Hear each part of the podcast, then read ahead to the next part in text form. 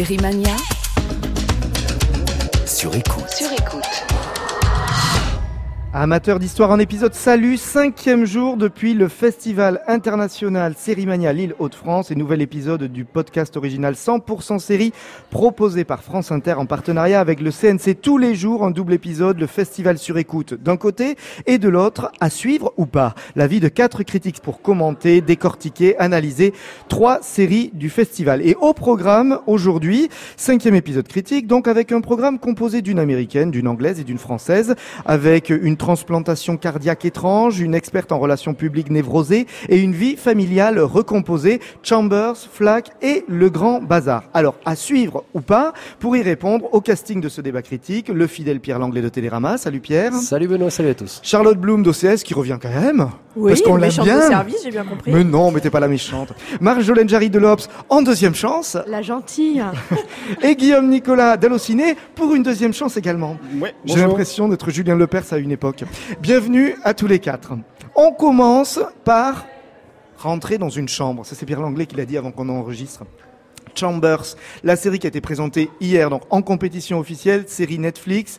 Euh, L'histoire de Sacha, jeune lycéenne d'origine amérindienne.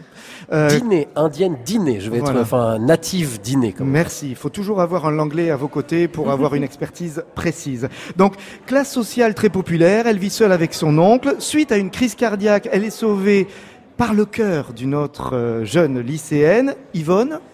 Becky. Becky. Ah oui, je- Yvonne, c'est qui alors? Euh, c'est une très bonne question. Ouais, voilà, tante. Bon, je sais pas pourquoi. Becky, oui, effectivement, je sais pas pourquoi il dit Bon, bref, par une autre lycéenne, Becky, euh, donc fille, elle, d'une famille aisée, euh, une transplantation étrange, comme si la donneuse et la transplantée allaient petit à petit ne faire qu'un. Euh, or, après la mort euh, de leur fille, le couple, Uma Thurman, qui fait vraiment flipper, Tony Goldwyn, le président Fitzgerald de Scandale, euh, pas très très net, tous les deux veulent apporter leur aide à Sacha, et en particulier lui payer des études dans une école euh, très euh, très haut de gamme. Mais la mort de la donneuse d'organes est-elle vraiment accidentelle Alors, qu'avez-vous pensé de ce 13 Reasons Why à la sauce Stephen King? Euh, Charlotte Bloom? Moi, j'ai beaucoup aimé. Euh, j'ai beaucoup aimé. Alors, ça m'a surtout fait penser euh, dans l'atmosphère à The Haunting of Hill House. Euh, donc c'est une série horrifique, mais en fait on n'a pas peur souvent, mais quand on a peur, on a super peur. Enfin moi je vois, j'ai j'ai des images d'une scène dans une baignoire avec des vieilles mains dégueulasses, enfin un truc qui m'a traumatisé. En fait ce que j'aime c'est que déjà c'est une histoire d'horreur qui est menée par des personnages féminins qui sont pas ridicules, qui sont pas euh, le cliché de la nana qui se fait assassiner euh, dans une dans une allée sombre. Il y a des c'est des vrais personnages vraiment construits.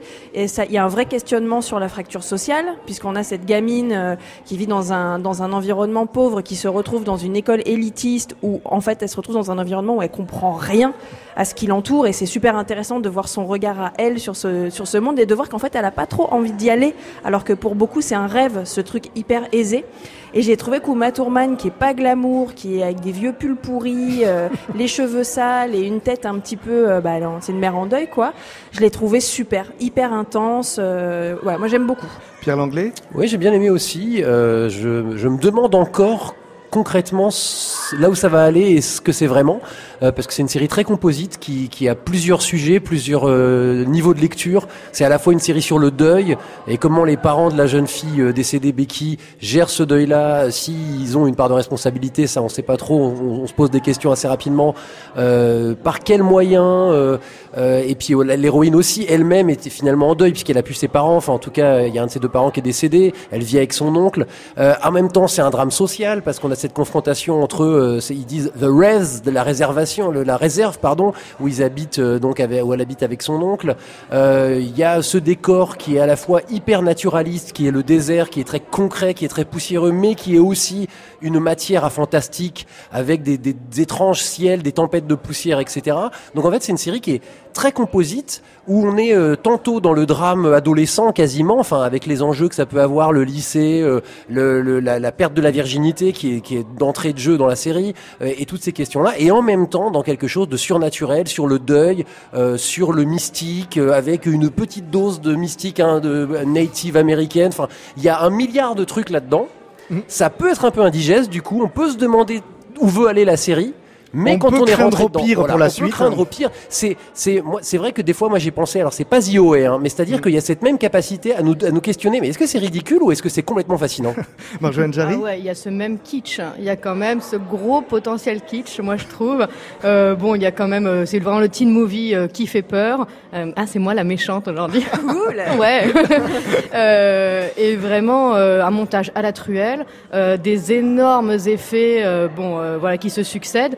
Mais par contre, ce qui est vraiment chouette, c'est vrai que c'est que dans cette veine hyper populaire, dans ce genre hyper codifié, ah ouais, ça fait du bien d'avoir une héroïne euh, volontaire, euh, émancipée, euh, une amérindienne, et ça fait, ça c'est, voilà, ça ce propos-là, euh, il est chouette. C'est chouette que dans un truc hyper populaire comme ça, le féminisme ne soit pas une question, il soit là tout naturellement, la diversité aussi.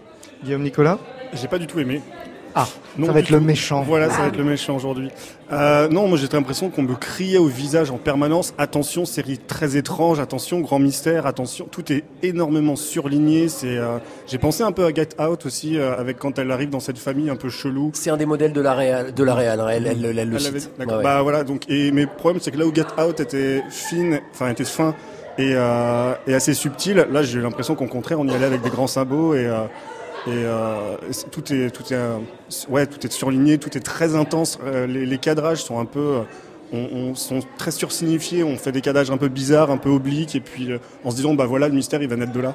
Moi, ce que je- Pierre Langlais Là où je suis, je comprends ton sentiment, mais je le partage pas, c'est que il y a effectivement ce côté, c'est ce que Marjolaine sous-entendait par kitsch, et euh, dire qu'il y a ce côté un peu, un peu surligné et un peu too much, mais sauf que je trouve que comme l'héroïne a une forme de sincérité euh, et euh, dans sa démarche et y compris dans son physique, si je veux dire, c'est pas, euh, c'est pas une caricature de la jolie lycéenne, machin. Elle a, elle a quelque chose de rude. Il y a, y a un truc, enfin vraiment euh, de, de naturaliste. Je, je, je reprendrai ce mot-là. Euh, et, et du coup, je trouve que elle et son oncle, alors qui pourrait être la caricature de la, euh, de, de ce qui reste de famille, qui vit dans une maison un peu crade et tout. Il y a une espèce de sincérité dans la façon dont ils sont confrontés à cet événement-là. La preuve, c'est qu'ils font des erreurs. La preuve, c'est que elle, alors aussi parce que le cœur commence à influer sur sur sur qui elle est, mais ils acceptent alors qu'ils sentent qu'il y a un truc qui va pas quoi. Et ils y vont quand même parce que comme ils sont dans cette situation défavorisée, ils vont se dire ok là il y a une opportunité. Et c'est là que la série peut-être dit quelque chose sur l'Amérique, c'est-à-dire sur cette tentation de la de, la de, la de la croissance sociale, de, l'ascension, etc. qui peut mener à, bah, littéralement la destruction de ce qu'on est intimement quoi. Il y a peut-être une métaphore à creuser là. Mais qu'est-ce qu'on peut dire euh, quand même du casting? Parce que c'est vrai qu'on nous vend Uma Thurman, bien évidemment. Euh, euh, de fait, elle est présente et elle fait un peu flipper, moi je trouve. Euh, donc on, on peut s'imaginer des tas de choses sur l'évolution, l'évolution de son personnage euh, dans la série. Mais, mais le reste du casting et notamment euh, le personnage principal, enfin le, cette jeune amérindienne, le- est, est joué parfaitement. Enfin c'est c'est vraiment un grand jeu d'actrice, Charlotte Bloom. Bah, ce qui est super, c'est que oui, elle joue parfaitement. D'ailleurs, moi, je la découvre en fait, donc euh, peut-être qu'elle est super connue, euh, sauf par moi. Même je crois regarde pas. pas, beaucoup Sivan de Alira. Rose.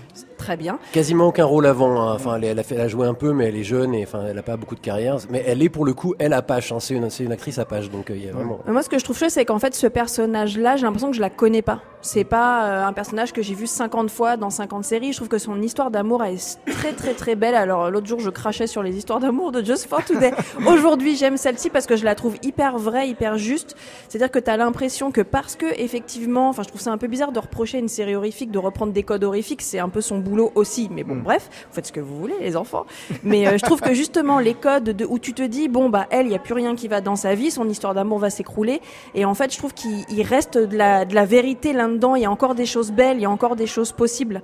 Et, euh, et même dans son look, en fait, même dans la façon dont sa relation avec sa meilleure amie, où elle se parle hyper franchement, euh, elle, elle ne passe pas par 45 chemins pour parler. Je trouve qu'elles ont une, une relation vraie. Donc j'ai l'impression qu'on on- tout doucement, même sur la façon dont on montre les ados, on commence à être de plus en plus honnête et à écouter la, la véritable adolescence, même dans un truc codifié, et effectivement surnaturel.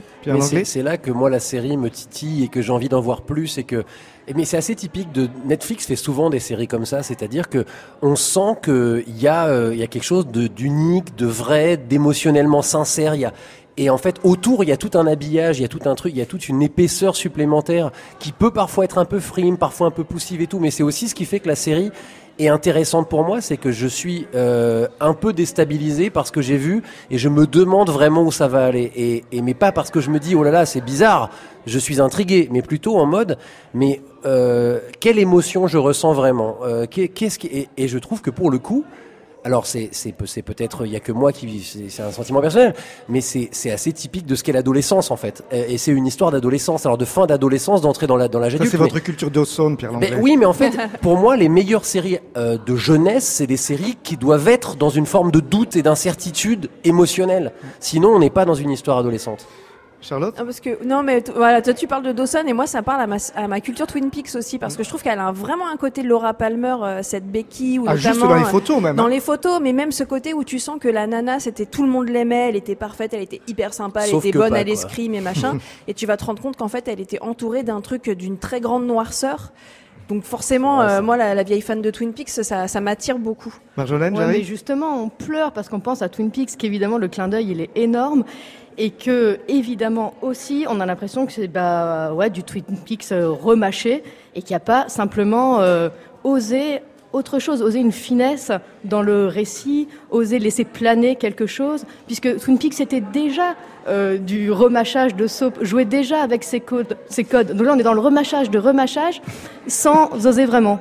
Tu peux pas empêcher les gens d'être influencés par Twin Peaks. Tu ne peux pas. on ne peut pas empêcher les gens à mâcher les choses. Guillaume Nicolas? Oui, mais c'est ça en fait. C'est-à-dire qu'on on, les voit bien les codes, mais euh, c'est très factice en fait. Il n'y a pas d'émotion, je trouve derrière. Il c'est juste tu n'as pas de cœur. Quand Pierre il disait quelle émotion, je ne sais pas quelle émotion, et je me dis c'est justement ça le problème. On ne sait pas parce que parfois, moi, juste quand elle est dans le bus, elle est tellement géniale cette actrice que je voudrais rester dans le bus avec elle et qu'il se passe rien parce qu'elle est super. Mais par contre, après, on est pollué parce qu'en fait, il y a quand même un sacré euh, habillage commercial, une sacrée envie de plaire à tout le monde et de faire tous les effets, et c'est là qu'on perd l'émotion, je trouve. Oui, je suis d'accord. Il y a, du déchet. Il y a du déchet dans cette série, mais le, son cœur, pour le, pour le coup, je, je, je, je l'aime bien. Oui, je sens les articles avec. Ah, du jeu de mots à Au cœur du récit, virgule. Il y a une série qui a du cœur. N'y a-t-il pas quand même, euh, Guillaume Nicolas, un petit peu l'utilisation un petit peu facile du genre l'échelle se casse la gueule de l'autre côté du mur, ça fait un gros bruit, je sursaute Ah bah si, complètement. Enfin, la série, elle est très ostentatoire dans ses effets, de toute façon, c'est euh, évident. Mais c'est un peu ça l'horreur aussi, non? Oui, mais c'est un petit peu facile et c'est un petit peu vu on était tous euh, à fond dessus et c'est tous ces codes-là, ils étaient dedans. Enfin, tu peux pas. S'ils y sont pas, on va gueuler parce qu'ils y sont pas. Et s'ils y sont, on dit oui, mais bon. Euh, donc il euh, y a, enfin, si on est tous déstabilisés par cette série, c'est que oui, elle reprend les codes horrifiques, mais elle en fait autre chose. Elle leur tord le cou. Il y a plein d'autres choses. Elle a la croisée des genres cette série. Ouais, justement, je trouve pas qu'elle leur tord le on cou. On va se battre, je me voilà. Ouais. Alors après, ceci, juste, juste pour modérer un tout petit peu les, ardeurs de, de, de, Charlotte, enfin en tout cas de mon point de vue, euh, Hill House, c'est peut-être une comparaison un peu trop flatteuse. C'est-à-dire que d'un point de vue de la maîtrise de, du, du, récit et de la mise en scène. voir mon point de vue. Très bien. une dernière question par rapport euh, par rapport à Chambers. Euh, alors c'est, on l'a vu comme ça au festival, ça nous a été présenté comme ça, on nous a présenté l'histoire d'une personne qui allait avoir une transplantation cardiaque. Du coup, au début de la série, on voit cette, cette, cette jeune fille, euh, on ne sait pas qui elle est, si elle est celle qui euh, va donner le cœur ou si elle va être celle qui va être transplantée. Et on sait qu'il y a Uma Thurman. Et donc moi, j'imaginais, en partant un peu bêtement à la séance, que Uma Thurman serait soit la transplantée, soit la donneuse, et qu'il y aurait quelque chose de hyper intéressant de voir la rencontre de une femme d'âge qui rentre dans le corps d'une jeune lycéenne ou l'inverse. Or, c'est pas du tout ça que la série nous propose. La série nous propose finalement une série d'ados assez classique. C'est pour ça que je disais 13 Reasons Why, par exemple, euh, avec du Stephen King. Pour ça, vous êtes d'accord, Marjolaine Jarry Que ce soit Benoît qui écrive les séries et qui réécrive cette série tout de suite, hein. parce que moi, c'est tout ce dont je rêvais aussi. J'étais persuadée, j'espérais, je pense inconsciemment, que c'était ça qui allait se passer et qu'on allait jouer sur ça et là, et pas sur toujours sur le double. Euh, Sauf que potentiellement, sauf que potentiellement, euh, euh, elle est rentrée, pardon, hein, je vais faire du, du hollywoodisme, elle est rentrée dans l'âge où tu joues la mère, quoi. Oui, mais la rencontre de la mère, la, une mère qui, qui, meurt de crise cardiaque, ça peut, ça peut avoir lieu Sauf assez facilement. Vu qu'elle était morte, on la voyait plus. la voit plus. Mais, eh ben si, mais si elle rentre dans le corps de l'autre, le jeu de double. Ah, oh, il faut ah avoir oui, l'imagination. Ah non, il y aurait eu des effets pourris. Il y aurait des effets pourris où on la voyait elle à la place de l'autre. Non, non, alors là, ça, j'aurais pas aimé du tout. C'est Freaky Friday, votre histoire, là. Guillaume Nicolas. Moi, je signe, je signe. Je, je signe complètement ce, ce jeu. Parce que là, c'est, finalement, c'est très binaire. On troque un, on troque une adolescente pour une adolescente. Il y a pas, il y a, le, le le jeu il reste sur le même niveau, on n'a pas une différence.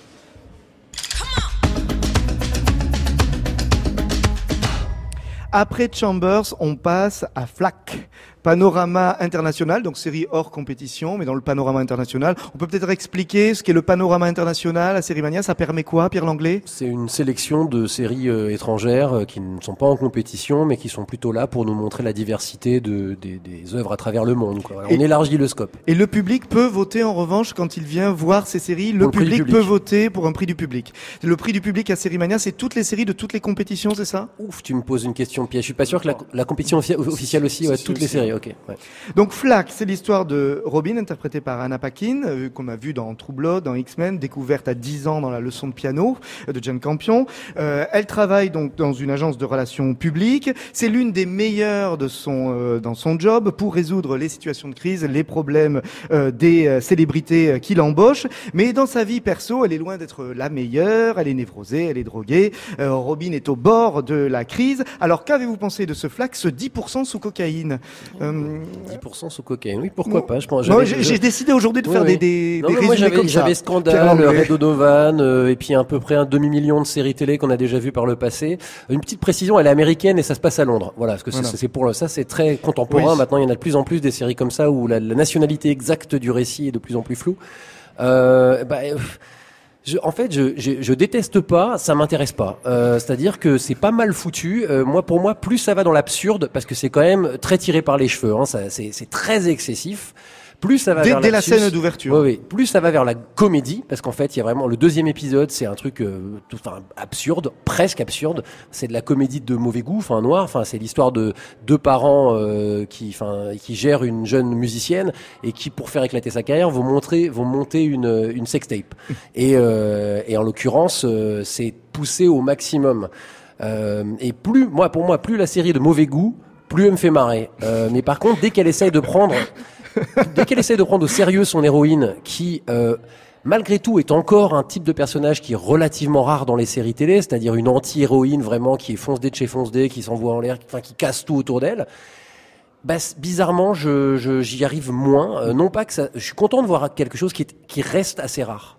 Mais j'ai plus de mal à trouver ça sincère, c'est-à-dire que ça fait quand même, c'est plus, c'est aussi fake que flac pour moi. Waouh, ça sent dans les articles aussi.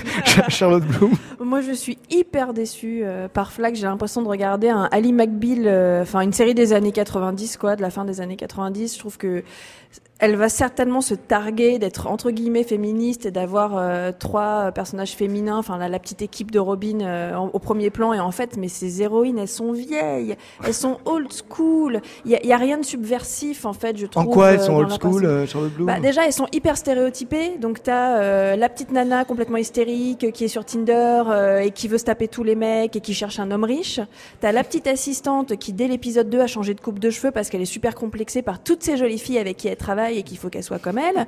Et t'as Robin qui, évidemment, est très bonne dans son boulot et foire complètement euh, sa, vie profé- sa vie personnelle et qui est encore en train de se planquer euh, pour faire des trucs parce qu'elle a honte, euh, elle est pas honnête avec son mec. Enfin, c'est cliché et euh, enfin je veux dire on peut pas se battre et en plus c'est une boîte de prod de meufs, c'est Anna Paquin qui produit mais qu'est-ce qu'elle fait quoi? Et la, et la patronne, et la patronne qui est une espèce de caricature de la lesbienne, de la lesbienne bourrin euh, qui envoie, qui défonce tout autour d'elle, quoi. Oui Voilà. et qui est un peu le quota euh, quota minorité mais mal gaulé. En plus l'actrice est super donc je comprends pas Sophie non plus. Okenudo, euh, ouais. elle, est- elle est géniale Bah ouais. je comprends pas ce qu'elle fait. là. Enfin là pour moi c'est on recule.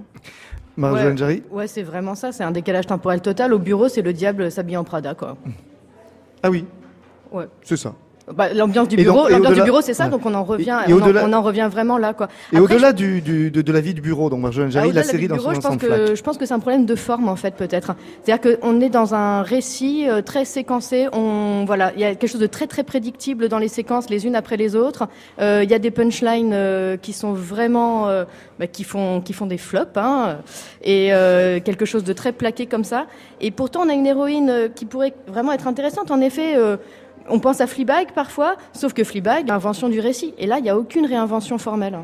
Guillaume Nicolas J'ai pas du tout aimé non plus. J'ai l'impression d'avoir une série qui a 15 ans de retard en fait. Euh, C'est-à-dire qu'on a l'anti-héros qu'on avait en version homme il y a 15 ans parce que c'était quasiment que des hommes à ce moment-là. Mais on a cet anti-héros là qu'on replaque aujourd'hui, mais on lui a juste changé de sexe et on n'a pas, ça n'a pas changé de la façon de raconter une série en fait. Et puis les séries cyniques, euh, maintenant c'est bon, on en a marre en fait. Faut passer à autre chose. Ouais, puis il y a une- Pierre Langlais Il y a, il y a en fait cette, euh, ce côté, alors qui, qui ne marche qu'avec des auteurs virtuoses à la Aaron Sorkin ou Shonda Rhimes pour ses meilleures séries, c'est-à-dire que ça bombarde, ça va à fond la caisse. Et le problème quand ça va à fond la caisse, c'est que soit c'est virtuose et en fait c'est réplique du tonnerre sur réplique du tonnerre et du coup on est embarqué dans un truc en presque comme une très bonne comédie soit là c'est c'est pas mal écrit. C'est à dire que j'ai c'est- il y a, il y a certaines répliques qui sont pas mal et tout sauf que c'est surécrit. C'est à dire qu'on sent qu'il y a une espèce de compète de tiens chaque chacune des répliques tiens je vais te mettre un truc drôle. Enfin en gros c'est presque écrit comme une sitcom Sauf que c'est pas une sitcom et que ça se veut un tantinet authentique et émouvant. Et, et s'ils avaient fait une série de 20 minutes, à la limite, en appuyant à fond, comme je disais sur le début, à fond sur le côté euh, absurde, poussé, poussé euh, comédie, etc. Why not? Mais là, en l'occurrence, euh, c'est, c'est, ça marche pas sur un format comme ça. Marjolaine? Non, je suis carrément d'accord. Euh, euh, ce, Tellement perso- consensuel. ce personnage, euh, Robin, à aucun moment il vous a touché, vous, êtes, vous avez eu envie de, de, de la suivre dans, dans ces histoires? Moi, j'ai envie de l'engueuler en fait, parce que en fait, on, va, on va évidemment la comparer aux anti-héros. Bah, je pense que tu, tu penses à Walter White ou des gens comme ça, Breaking Bad, Les Sopranos. Enfin voilà, des, des salauds qu'on arrive à aimer quand même. Mais en fait, le problème de Robin, c'est que tout ce qu'elle fait est un peu grotesque. Quand elle, euh, quand elle retrouve sa sœur pour euh, se consoler ensemble euh, parce qu'elles sont en deuil, c'est mal fait et elle a l'air méchante. C'est quand même une nana qui, chez elle, où elle vit avec son mec, va aux toilettes avec son sac à main pour prendre de la drogue. Tu vas pas me dire que dix fois par jour, son mec s'est pas dit à un moment, mais qu'est-ce que tu fais avec ton sac à main dans la salle de bain? Alors surtout que Enfin, son ça mec, son mec n'existe pas. Alors le problème, ça c'est aussi c'est un problème. On, on- on soulève souvent. Alors tu me diras, là on inverse la, le- le- la problématique, donc c'est pas plus mal. Mais euh, c'est souvent euh, la meuf qui n'existe pas, qui est juste en fait euh, là pour accompagner. Son mec qui a l'air d'être par ailleurs une crème absolue. Bah, il n'existe pas, quoi. Il est juste là à la maison. Elle rentre, on sait à peine ce qu'il fait, ce Quand qu'il elle veut. rentre. euh, ouais, mais ça, c'est du, ra- du rattrapage, Pierre. Oui, on a bah, besoin, on a des années à rattraper. Oui, sauf que c'est pas un Donc rééquilibrage intelligent. Ça ne sert à rien de faire ça comme ça. D'abord, on rattrape, après, en on faisant, des, en, en faisant des personnages masculins inintéressants, mais c'est- je, je vois pas du tout où c'est intéressant, mais bon. En donnant plus de place aux personnages féminins. Oui, ça veut pas dire qu'il faut faire disparaître de l'autre côté, il faut rééquilibrer, il faut pas faire le, des contre. le- euh, le- problème peut-être tient au fait que le mari est présent mais ne l'est pas et il peut avoir possiblement une influence sur elle mais qu'au fond euh, la série n'en a rien à faire. En fait c'est peut-être ça plus le, pro- le problème. Finalement il aurait été carrément absent comme dans certaines séries genre Colombo où il parlait que de sa femme et qu'on la voyait, où on la voyait jamais. Peut-être que ce serait été aussi bien au final. c'est Ouais, mais possible. ouais, en plus, ce qui est, si, si je me, si j'ai bien compris, si je me souviens bien, son mari, il est ou infirmier ou urgentiste ou un truc comme ça. Enfin, en tout cas, il a un métier qui sauve des vies. Donc, quand il parle de leur journée, lui, il raconte qu'il a sauvé une gamine ou quoi, et tu, tu la vois elle derrière, et tu sais qu'elle a été euh, sauvée un, un pauvre cuisinier ou un journaliste ou un acteur ou un machin qui sont juste des, des imbéciles qui font. Enfin, t'as envie. Quand tu regardes la série, t'as l'impression qu'ils ont pas fait sur le bon personnage en fait. Et elle, ça la rend encore plus antipathique puisque tu te rends compte que sa petite vie de rien où elle règle des problèmes de gens qui n'ont pas de problème. Eh ben, on en parle alors que lui, euh, il est complètement oublié et qu'en plus, elle s'en fout de son mec. Et pour bien expliquer la structure de la série, est-ce qu'on est bien dans la série où chaque épisode a son cas en fait? Oui, On en est plus, c'est vraiment un procédural. Ouais, un procédural de façon assez classique, c'est ça, c'est comme ça que ça fonctionne. Oui, mais c'est vrai que moi j'ai j'ai pensé à Scandale, même si c'est pas du tout le, enfin c'est pas le même personnage principal, mais euh, c'est euh, des- une- l'histoire d'une femme et de son entourage qui chaque semaine, enfin dans chaque épisode, résout un problème. Alors en plus, évidemment, euh, comme sa vie, elle en a plein des problèmes, c'est euh, souvent prétexte à, euh, par exemple, cette histoire que je vous racontais au début sur cette gamine qui veut faire une sex, enfin, à qui il propose de faire une sextape. Ça nous permet, ça permet au récit de nous faire comprendre qu'en fait, euh, le personnage joué par Paquin est pas si mauvais parce qu'elle finit par dire à la gamine, écoute, si tu le sens pas, on va essayer de trouver une solution, et que, en fait, c'est c'est une, c'est là que la série est vieille, c'est que c'est une histoire de rédemption. Alors que les histoires de rédemption, euh, il faut les, il faut, elles ont été racontées un million de fois, et il faut changer la façon dont on les raconte. Et ça sert à rien non plus de faire des histoires de chute, parce que ça aussi, ça a été fait. Breaking Bad a complètement tué le jeu. Euh, donc, euh, qu'est-ce qui reste Bah en fait, pas grand-chose, sauf si la série était capable de complètement réinventer la façon dont ce personnage-là allait se réimaginer et sortir de sa galère. À la fois, il y a un nombre dans la série, on sait très bien qu'il y a un paquet de séries qui se ressemblent et ça n'empêche pas le plaisir pour autant de retrouver parfois des séries qu'on a déjà eu 26 000 fois rejouées un petit peu différemment. Sauf s'il n'y avait pas 26 000 autres séries à regarder. D'ailleurs, c'est diffusé euh, où cette série Flack euh, C'est euh, dans, Aux dans- États-Unis? Non, c'est une nouvelle chaîne anglaise. C'est oui, c'est une chaîne Pop, anglaise. hein. C'est Ouais. c'est Pop euh, You. Yuka TV, c'est ça Ouais, c'est ça, ouais. Et donc c'est quoi? C'est une chaîne câblée? Elle est aux États-Unis aussi cette chaîne en fait. Je crois que c'est international. Ouais, la- le lancement a été simultané. Ouais, ouais, c'est des petites chaînes du fond du câble, ça. hein. C'est des tout petits diffuseurs, mais euh, après euh, les droits sont vendus partout. Euh, Napakin, ça doit faire. Enfin, je ne serais pas complètement étonné. euh, Ça, ça sent le Teva à plein pif en France. Enfin voilà, ou ce genre de, de, de, de chaîne là. Le Teva à plein pif. Ben oui, c'est-à-dire les- c'est la c'est la case, c'est le c'est toutes les séries avec des héroïnes qui sont pas assez grand public pour aller chez M6. Bim, on les envoie chez Teva ou à la limite au bout, bout du bout de la TNT, je sais pas. Un dernier mot, Souflac Flop.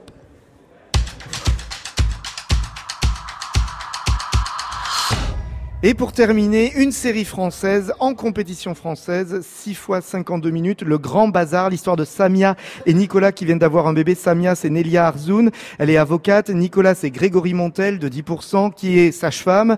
Leur famille, c'est un peu le Grand Bazar, famille recomposée. L'ex-mari de Samia s'invite quotidiennement chez son ex-femme. Il faut dire qu'il apprécie les bons plats de son ex-belle-mère. L'ex-femme de Nicolas ne s'est toujours pas remise de la séparation d'avec Nicolas. Et du côté des grands-mères, la rivalité est claire. Si j'ajoute à ça les deux filles de Nicolas et le fils de Samia, chez les Rousseau Ben Saïd, c'est la vie à 6 minimum.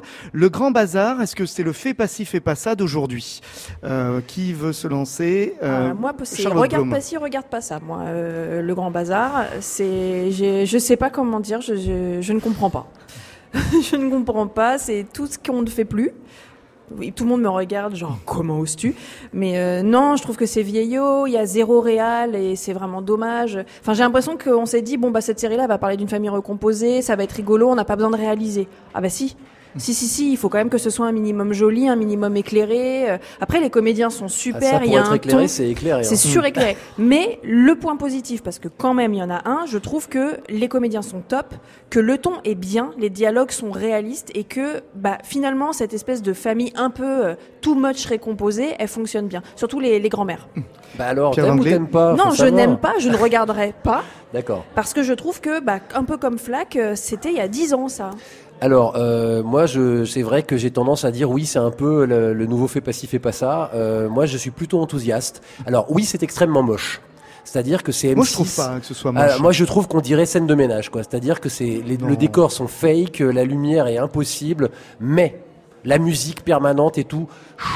Arrêtez-moi ça, arrêtez de me faire une série de 52 avec un rythme de, enfin avec un, un- un- des codes de mise en scène de sorte de shortcom. C'est insupportable. Ceci étant dit, euh, Baya Kasmi et aide-moi euh, Michel Leclerc. Michel Leclerc, ils savent ce qu'ils font, c'est intelligemment fait, les personnages sont hyper attachants très vite, même ceux qui sont les plus excessifs ont fini par s'y attacher et oui, c'est triste de le dire, mais en France, c'est encore relativement rare de voir une famille d'origine maghrébine comme ça. Euh, euh, Benoît, toi, tu connaissais bien la famille Ramdam d'il Oui, y a très, ça. très très très très longtemps. Donc on pourrait toujours dire ça se faisait déjà dans les années 90, mais moi, je, je, là pour le coup, il fallait, il fallait peut-être la faire cette série-là, euh, surtout sur M6.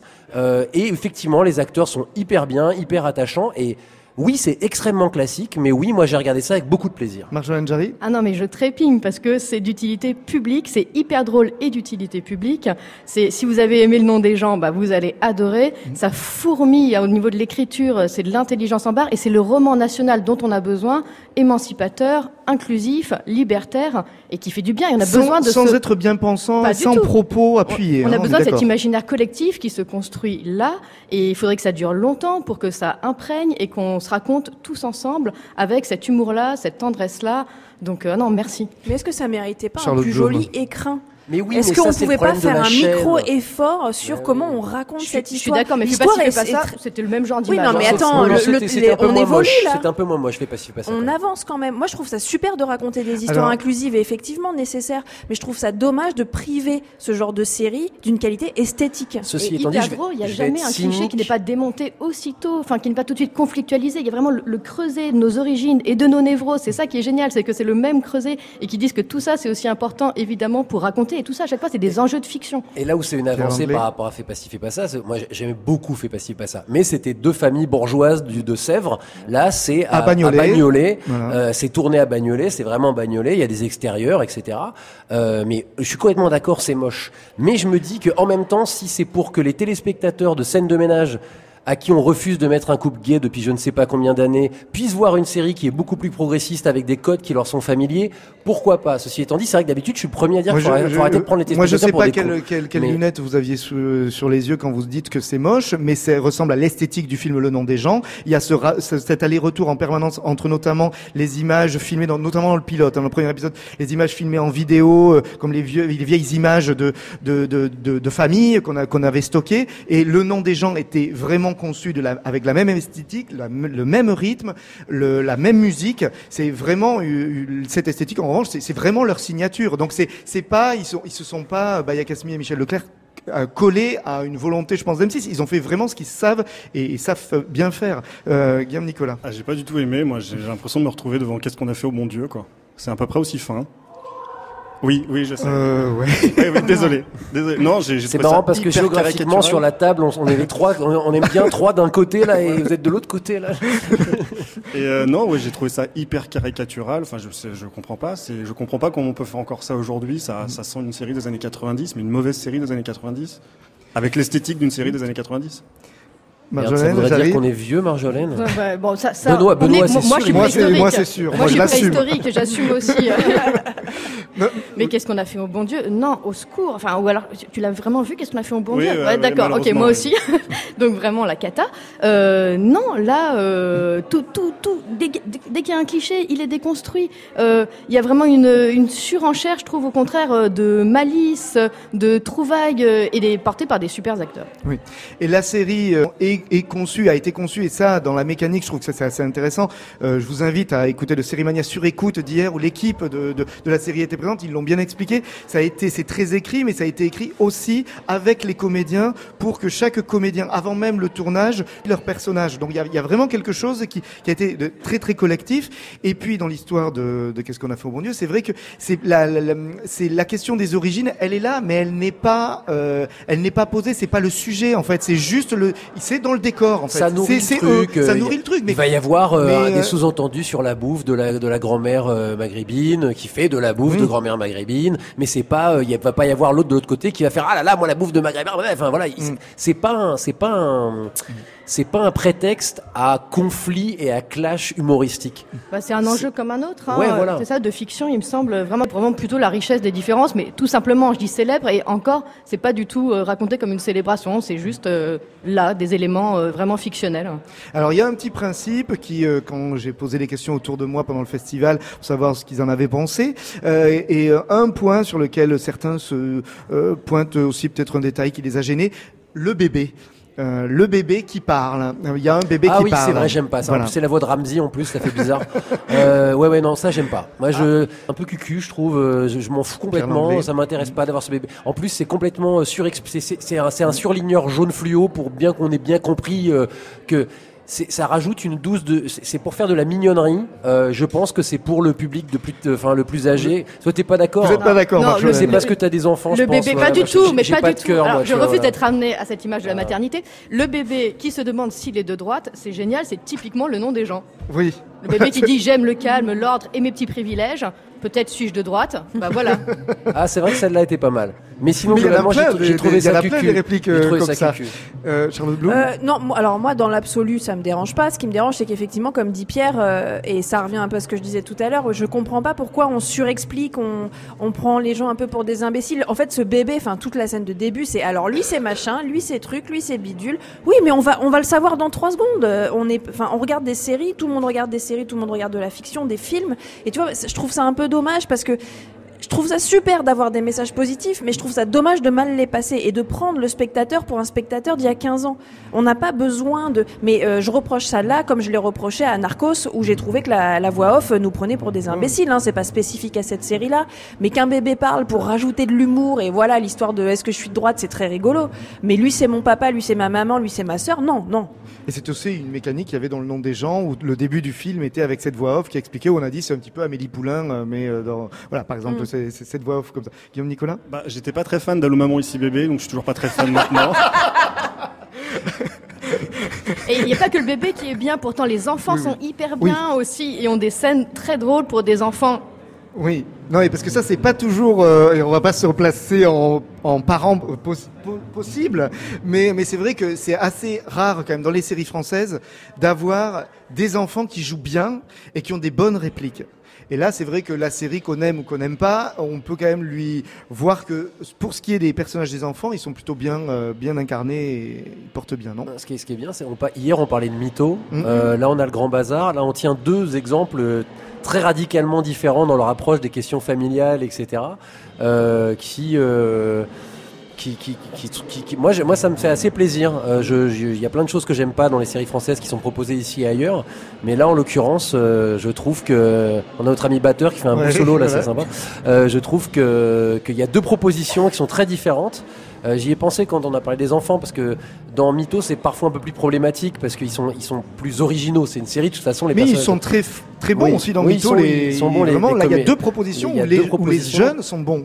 Voilà Mm. qui, sont- qui sont intéressantes et, et qui euh, et qui et moi je trouve qui, l'une comme l'autre ont une forme de moi ce qui m'a plu dans, dans le grand bazar notamment c'est que il y a il y a il y a cette habileté à jouer avec certains clichés euh, et finalement à les désamorcer. Je, je pense à la scène du tirelet Mm. euh, pour, pour pour son retour au boulot le mari offre à, sa femme euh, une- un cadeau et elle l'ouvre et c'est un tirelet. On se dit mais putain mais oh là là c'est vu enfin c'est nul quoi. Pourquoi il offre? Et en fait c'était hyper hyper doux. C'était on comprend après que c'était une super bonne intention qu'il a eue liée à son boulot mais que c'était pas un cadeau genre de Parce qu'il est sage-femme, hein, Oui, il oui, faut voilà. le rappeler aussi. c'est ça, donc, c'est euh, pas, c'est pas un cadeau, c'est pas un cadeau pour dire, euh, pour, euh, pour lui dire, tiens, t'as vu, moi j'ai tout compris, tu veux. C'est, c'est, c'est une intention, c'est vraiment une attention, quoi.